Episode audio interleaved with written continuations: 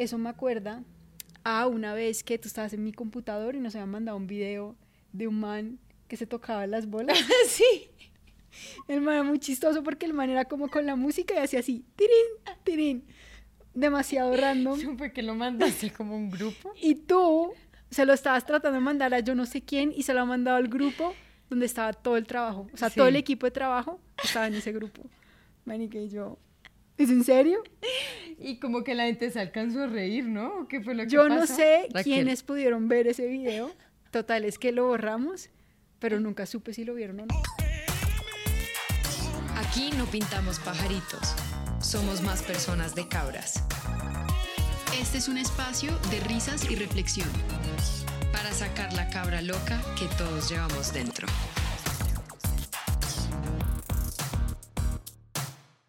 Hola a todos, bienvenidos al episodio número 114. 114, literal, no grabamos una semana y ya se me olvidan las cosas.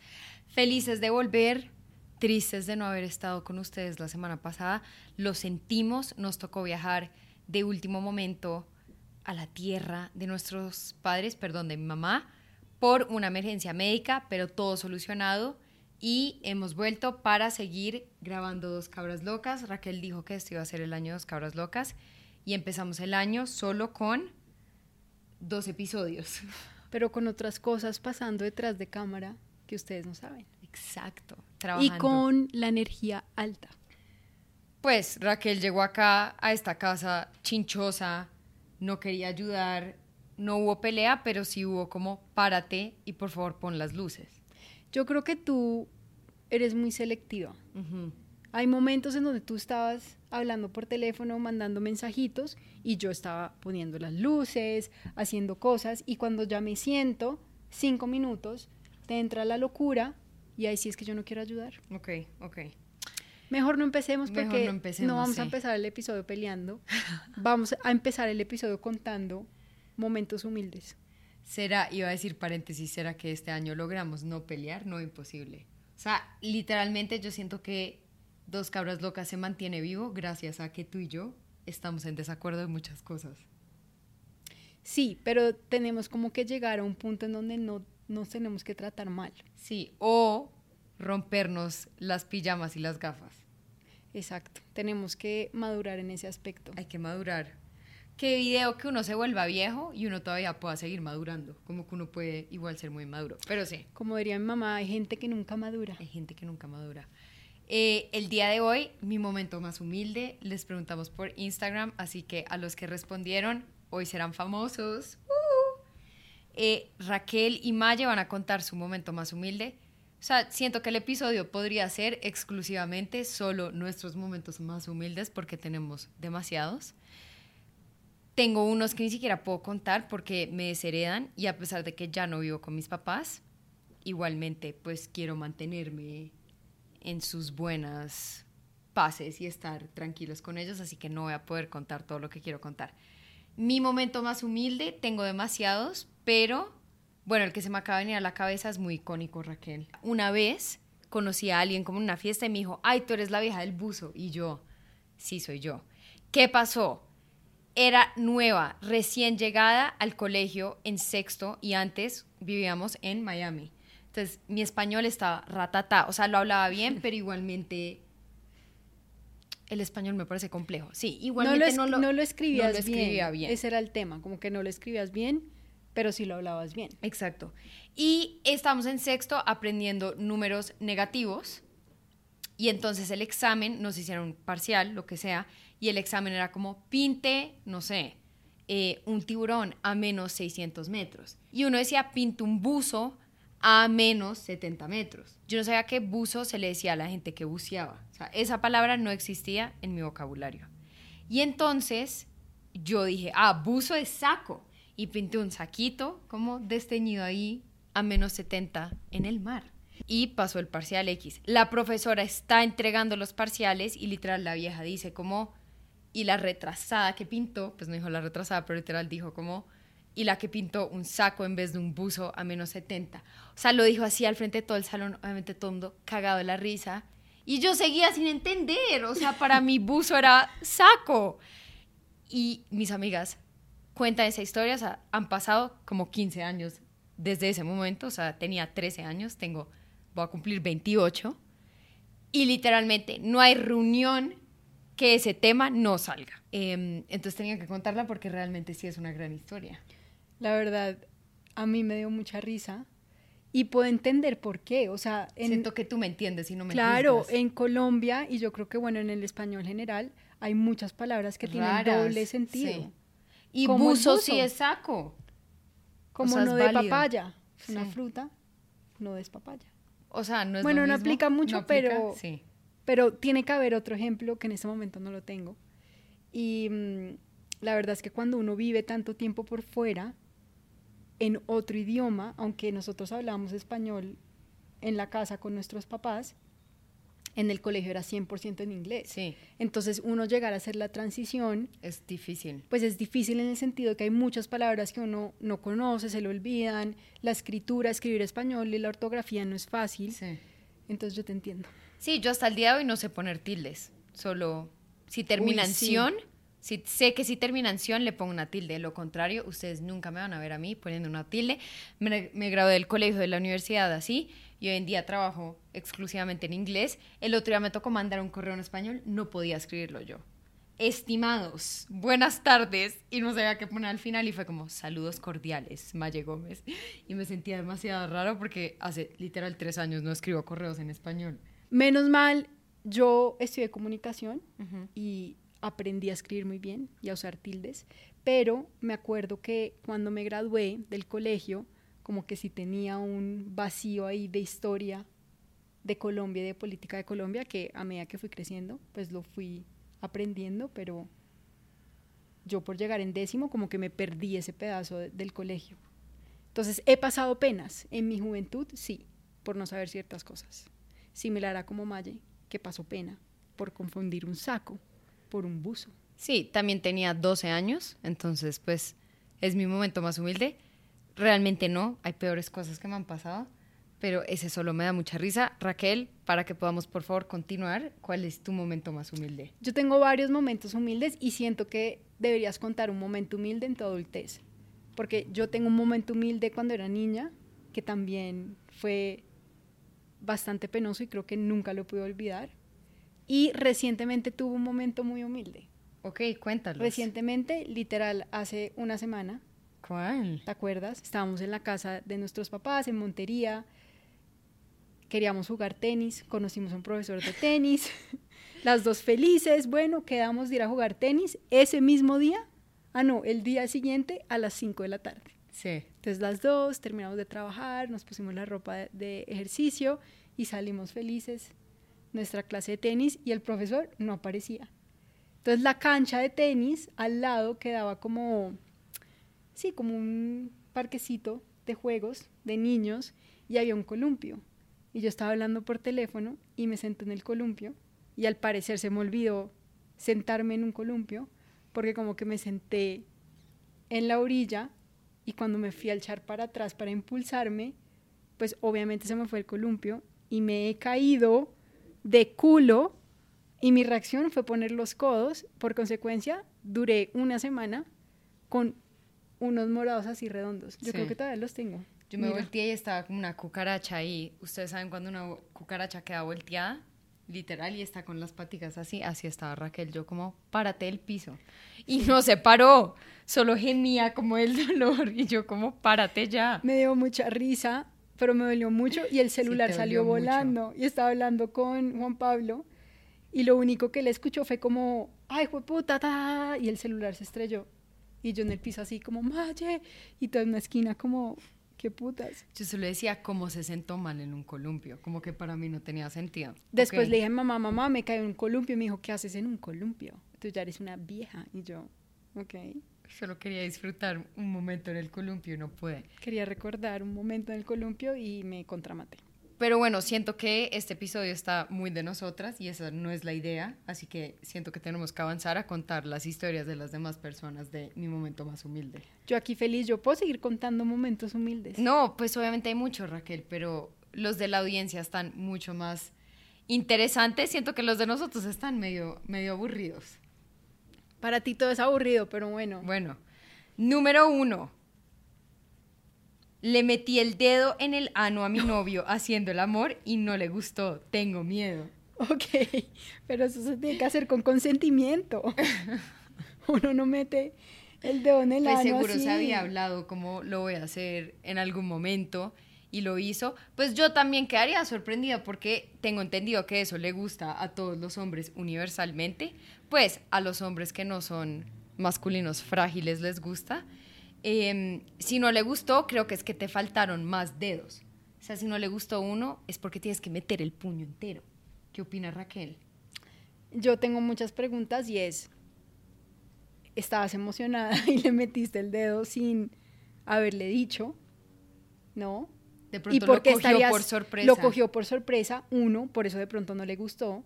Y si no le gustó, ¿por qué estarías asustada? Pues simplemente no le gustó y ya. Pues porque en verdad, ¿por qué no le gustaría? Pero no mentira, no lo juzguemos. Entre gustos no hay disgustos. Entre gustos no hay disgustos. Yo digo que hacen falta más dedos. O sea, mi consejo no pedido para esta oyente es utiliza más dedos. Porque si uno no le gustó, debe ser que no, como que... No, el consejo de Maya es, es utiliza el puño.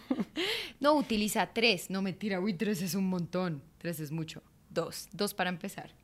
Mi consejo es pregúntale por qué no le gustó y piensa de por qué eso te da miedo. De por qué algo que no le gusta a tu novio te da miedo. Al menos de que lo hayas hecho pues porque te emocionaste y él no sabía y lo tomó por sorpresa. Alguien dice, ¿cuándo con 27 años me convertí en madrastra? Y sigo humilde, sí, ese es un momento, yo también me sentiría muy humilde, yo que rajo de los niños, si me llevo a convertir en madrastra, sería demasiado mi momento más humilde porque siento que mi familia me haría la vida imposible y sería como, ja, ja, ja, ja, el que no quiere caldo se le dan dos tazas, no, no querías hijos y ahora mira madrastra, sí, Pues no te haríamos la vida imposible, pero sí nos burlaríamos de ti. eso es hacer la vida imposible. Y También. 27 años, joven, joven para ser madrastra. ¿Cómo terminó de madrastra a los 27 años? Es un momento humilde, lo entiendo. Mi momento más humilde, dice una usuaria, fue cuando una vez tenía seis años, estaba en un hotel con mis papás, íbamos a quedarnos en ese lugar una semana. Y preciso nos cambiaron al quinto día de habitación. Esto es muy importante recordarlo. Porque yo no recordé y fui corriendo a mi habitación antigua por mis muñecas y abrí y encontré a una pareja en bata y me dio muchos nervios y cerré de una. Y por un día me daba pena pasar cerca a esa habitación. Bueno, pero verlos en bata no es tan grave. Yo pensé que iba a decir como Sí, los vi en el tirando acto. o en el acto o algo así, Sí. que para una niña hubiera sido chocante, pero bueno. Alguien dice, mi momento más humilde, esperar dos años para que la persona con la que salía formalizara. No formalizó nunca. Amor, pero ¿por qué esperaste dos años? O sea, el verdadero problema, o sea, ese sí es tu momento más humilde, reina, lamento decirlo, porque se te fueron las luces durísimo. O sea, dos años, para dos años, dos años, dos años. ¿Sabes qué me parece interesante los momentos humildes? Porque este creo que es el que podría como traer un aprendizaje y crecimiento personal. Traen aprendizaje y crecimiento personal. Lo importante es que esperaste dos años, pero esperemos que no vayas a volver a esperar dos años Nunca esperes dos años. por otro peje lagarto para que formalice algo contigo. Esperemos que hayas aprendido y en tu próxima relación tengas las cosas claras. Ok. Yes. Alguien dice, mi momento más humilde, cuando la mamá de mi novio entró al cuarto en la mitad del... Firififi. Eso para mí Es lo más grave que es le puede pasar a uno uno. de los momentos humildes que debe ser muy difícil de superar. Yo me mato, literal, y me visto, le termino al man, no miro a la mamá, voy, me voy y no vuelvo a la casa. Y ya. Y le escribo por WhatsApp como, estuvo no a lo que pasó, gracias por estos X meses o años hermosos, nos vemos nunca. O sea, ¿cómo vuelve uno a la casa? ¿Con qué cara vuelve uno a la casa de la mamá? Pues o se hacen los locos, ¿sí me entiendes? Sí, toca o hacerse Todo el loco. mundo se hace Sí. loco y ya. Todo el mundo se hizo loco, Sí, esto también. no pasó y siguen sus vidas porque pues también, o sea, es humilde, es un momento loco, difícil de superar, pero si es una relación, no sé, de cuatro años, ¿vas a votar una relación de cuatro años por eso? Maya diría que sí. Pues Maya dejaría al novio por un millón de dólares. así que- Sí, entonces sí. Pero no es lo mismo. Plata es plata, Raquel. La dignidad la ha perdido muchas veces. Uy, O sea, tipo, uno siempre pasa situaciones de pena. Mi momento más humilde realmente es cuando uno pierde su dignidad y no pasa nada. Todos hemos estado ahí. O sea, uno decir, marica, a mí nunca me ha pasado algo penoso, jamás. O sea, tampoco. Alguien dice, mi momento más humilde. Pinté las manos de mi ex en mi pared y ahora me toca ahorrar 90 mil pesos para taparlas. Voy a decir que agradece que no fue un tatuaje. buen 90 mil pesos para tapar la pared, listo, o sea, sí, qué mierda. Pero imagínate tú tatuarte las manos de tu ex en las nalgas. Te tocaría pagar quién sabe cuánto en láser para deshacerte de eso. Entonces, no fue tan grave. Pero sí, o sea, creo que dentro de todo es, es manejable. Mi momento más humilde, dice alguien. Con el mismo que mantuve una aventura, resultó ser el hermano del nuevo novio de mi hermana. Odio cuando el mundo es un pañuelo y ese tipo de cosas pasan, como que uno quisiera que la gente con la que uno salió se fuese a vivir a otro país y ya uno nunca los volviera a ver. ¿Y ya? ¿No? Sí, pero es imposible. Y en este caso, se van a volver a ver, segurísimo. Mi momento más humilde, cuando me tomé un óvulo vaginal pensando que era antibiótico para parásitos. Ok, ese sí está humilde 100% y qué le habrá pasado. Lo que pasa es que entiendo a esta persona, el óvulo vaginal, como que tiene forma, pues a ver, tiene, o Sí, sea, pero es, es grande. O sea, mira la pastilla normal, convencional y compáralo con un óvulo vaginal. me parece una confusión válida, ¿no? ¿A ti no? No, pues por eso es un momento humilde. A ver, es un momento humilde porque hay que leer los medicamentos que uno se va a tomar. Uno no puede andar por la vida zampando cosas de una caja sin saber qué se está metiendo. Uno se puede morir. Uno se puede morir así. Entonces, a esta persona, por favor, lee las cajas de las cosas que te estás tomando. Yo una vez leí una historia de una mamá que se equivocó en los medicamentos y mató a los hijos. Y No, desde Raquel, ahí, Esto ya está muy trágico. Maye, pasa. Y desde ahí, siempre, yo cada vez que me voy a tomar un medicamento, Sí, hay que leer. miro la fecha de expiración y leo. Y si no veo la fecha de expiración, no me lo tomo. No me lo tomo. No, pero sí, o sea, suena muy exagerado decirlo, pero uno de verdad tiene que tener mucho cuidado. O sea, esta persona abrió el óvulo vaginal, ni siquiera leyó y suácate se lo zampó. No, pues, no. O como por ejemplo la comida. Uno asume que toda la comida que uno compra es buena o está en buen estado. El otro día compré un pedazo de lomo de cerdo. Aparte yo lo compré y yo en mi cabeza me imaginaba, uff, voy a poder hacer este lomo a la naranja. Delicioso. Delicioso. Saco el cerdo. ¿Y qué tenía? El cerdo olía tan feo que tocó abrir las ventanas del apartamento No, lo feo que olía. Nos tocó botar el cerdo y yo Qué decía, asco. guárdeme ese Recibo. recibo porque me voy a ir a pelear porque me acaban de vender un cerdo picho. Mi momento más humilde. Salí con un man de 37 y me lancé a darle un beso y me rechazó. El cucho exigente, marica. Ahí también está otro estereotipo. Hay cuchos exigentes. El hecho de que sea cucho no significa que no puedes rechazar. Sí. Uy, pucha, que uno le rechacen un beso, sí es el momento más humilde de uno. Además que siento que uno se lanza al beso si uno está confiado de que el beso va a pasar. O sea, ¿te ha pasado que te han rechazado un beso? No, pero yo sí he rechazado besos. Mm. ¿Tú has rechazado besos? Sí, obvio sí. Obvio sí, hay mucho man asqueroso queriendo chuparle la jeta. Uno es como, no me toques, por favor. Mil gracias. O sea, yo de verdad no me doy besos con extraños. A ver, tengo novio hace mucho, pero a los que escuchan Dos Cabras Locas saben que yo rara vez me doy besos con extraños. Estando soltera me da asco. O sea, a mí físicamente me da asco. Siento que me van a dar como clamidia, entonces realmente no beso extraños. Solo a mis amiguitas. Mentira, no. Raquel, siento que lamentablemente la mayoría de los momentos más humildes tienen que ver con el amor. Como que el amor de verdad lo vuelve aún más humilde a uno porque es que usualmente mucha gente trapea en el piso con uno. Pasa, pasa porque la siguiente historia es así. Mi momento más humilde, mudarme a Francia por amor y después de cinco años quedarme sin nada a causa de mi expareja. Uy, eso debe ser horrible. Mm. Lo siento, amiga, lo siento.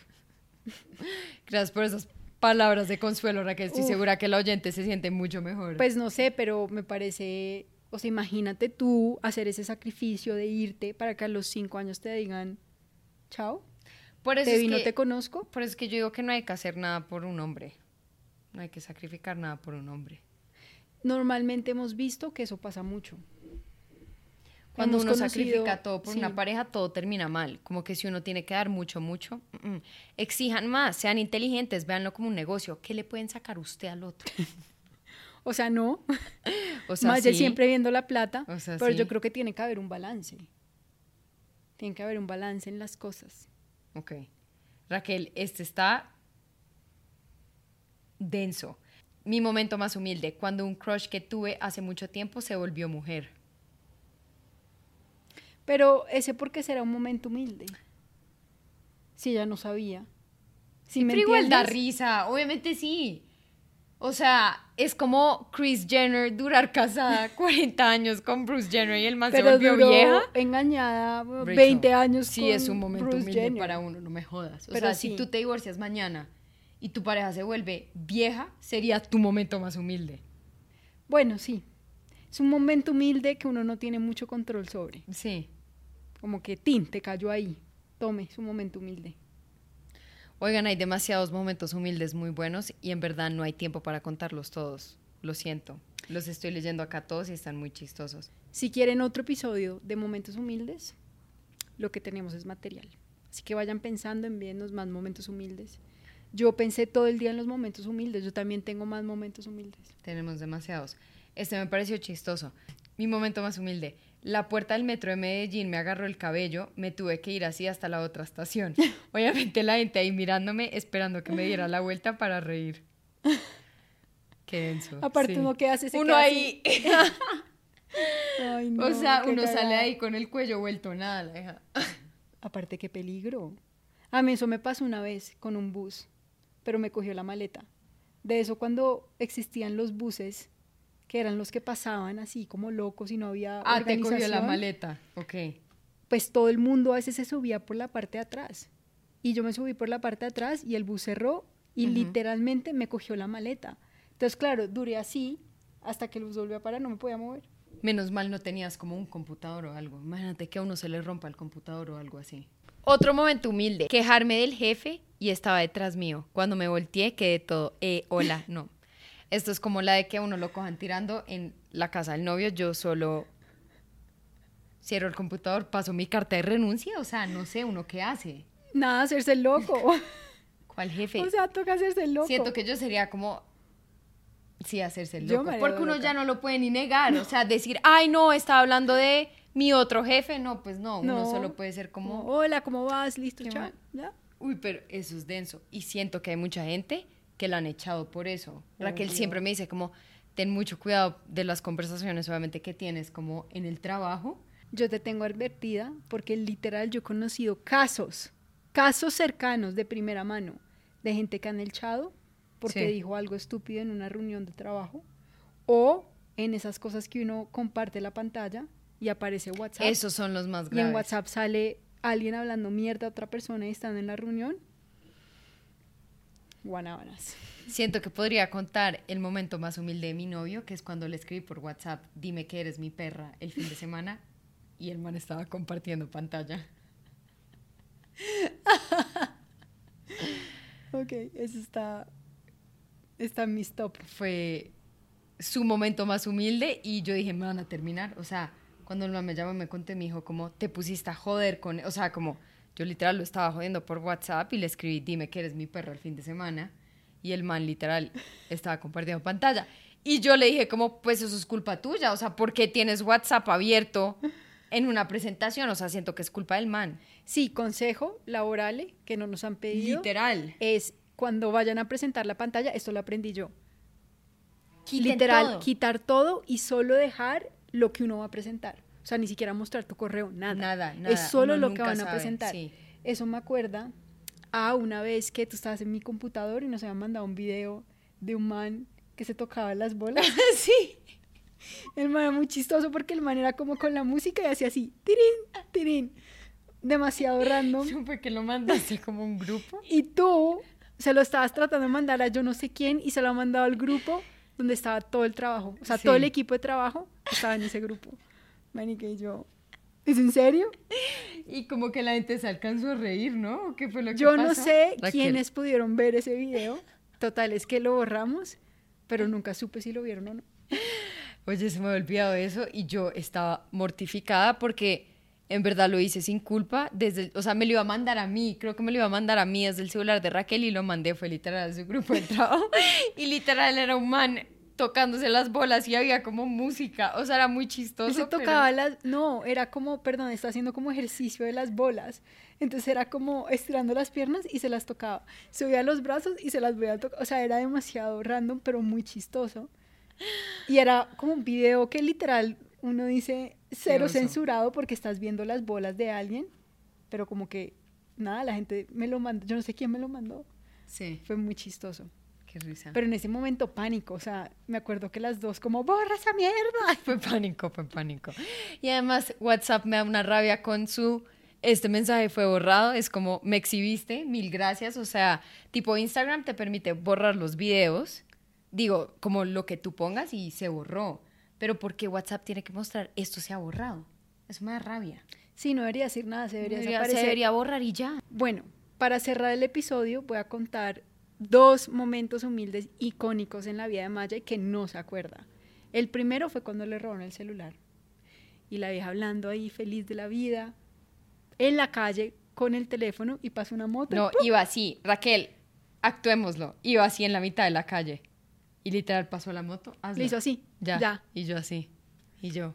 Y Maya Payasa, literal. Que como una payasa. quedó momento humilde número uno, pero continúan los momentos Sí, humildes. eh, toda la robada fue un momento humilde. Entonces le roban el celular. no Drama, sé, caos. Llamó a mi hermano, mi hermano me llamó a mí, todos como no, qué cagada. Llegamos a la casa.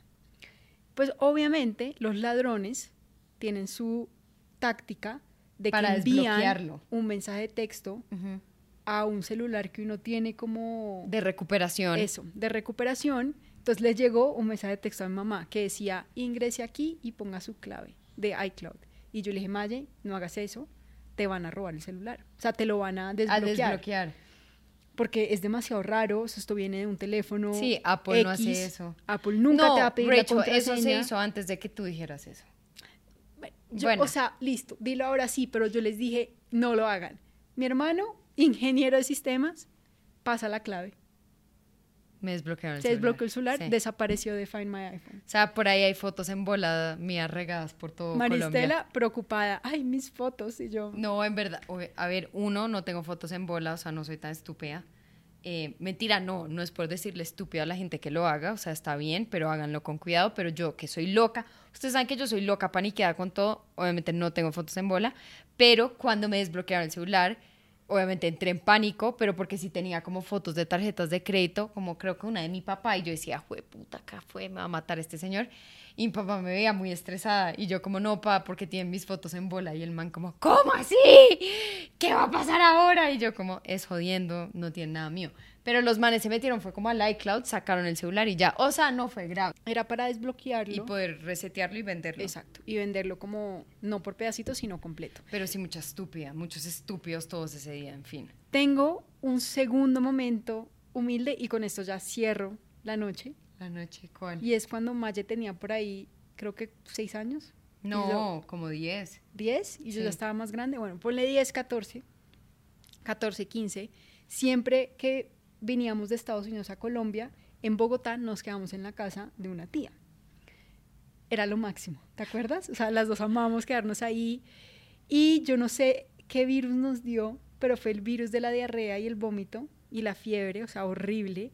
Y en una de esas, Maye, toda vuelta a mierda, como no, estoy mal, acompáñame al baño. Y yo como, pero ¿por qué quieres que te acompañe al baño? No, acompáñame, acompáñame. Sí, ni siquiera le decía. Y yo, bueno, la acompañé y ni siquiera se logró sentar en la taza. Se cagó por todos Parada. lados. O sea, había mierda en las paredes. había mierda en la taza. O sea, yo me acuerdo de la cena y yo decía, ¿esto es real? Sí, yo no entiendo. Porque no entiendo, o sea, yo me acuerdo claramente de ver literal mierda como en una esquina. Y yo decía, ¿cómo llego hasta ahí? O sea, en mi cabeza la mierda no vuela, pero aparentemente la mierda sí vuela. Voló. O sea, voló, como que yo no me alcancé a sentar. Yo creo que me cagué parada, o sea, yo me bajé el pantalón Y no alcanzaste. y me cagué. Pero es lo que te digo, siento que la mierda igual debió haber ido hacia abajo. ¿Cómo, cómo voló hacia otras partes? Es lo que mi cerebro no Pues entiende. era diarrea explosiva. No, Rachel, pero igual, ¿qué tan explosiva puede ser para literal terminar? O sea, había en el vidrio, como en el vidrio del baño. O sea, había mierda por todos lados. Y claro, obviamente pues no era nuestra casa. Las dos súper apenadas, yo en una esquina así como, ¿y ahora qué vamos a hacer? Y no, y Maya no quería salir del baño. O sea, estaba cagada, todo estaba cagado. Y no me deja salir del baño. Y yo como... y le lloraba a. Raquel, yo por favor no salgamos de acá. Y Raquel como, ¿y qué quieres que hagamos? O sea, que nos ahoguemos en tu mierda. No me acuerdo después qué hicimos. No sé si lo No, sí limpiamos o salimos, nos tocó salir salimos. y decir, Y cagamos alguien el más baño". limpió eso. A la persona que limpió eso. Perdón, 20 años después, perdón. Y también cuando te vomitaste, En tu espalda. en Ah, mi el bus del espalda, colegio. Y en el bus del una colegio. vez Maya se vomitó en mi espalda, horrible, me bajaba el vómito así por las piernas.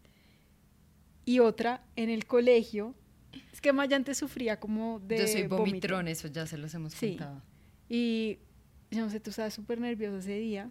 No, yo estaba enferma, ese día me sentía muy enferma. Le dije, mamá, me siento muy mal. Y mamá, "Ah, usted no tiene nada, se va ya al colegio. Y yo, bueno, me guasqué en el bus. Adivinen quién se bajó para ir a la enfermería y le tocó a mi mamá a las 8 de la mañana ir a buscarme, mamarse el tráfico de Bogotá, todo porque no me quiso dejar quedarme en la casa. Pero- Así que, culpa de mi mamá. Pero lo mejor fue, la vomitada fue como un proyectil. Sí. O sea, tú vomitaste Y voló y también. vo- volaron arroces. O sea, yo nunca había visto en un vómito arroz. arroz. Y además era arroz puro, que me da mucha risa porque no entiendo mi falta de digestión. O sea, el arroz, no mastiqué, yo aparentemente no masticaba, solo tragaba comida, porque salieron cubos de pollo y cubos de arroz, o sea, pues no cubos, y granos de arroz.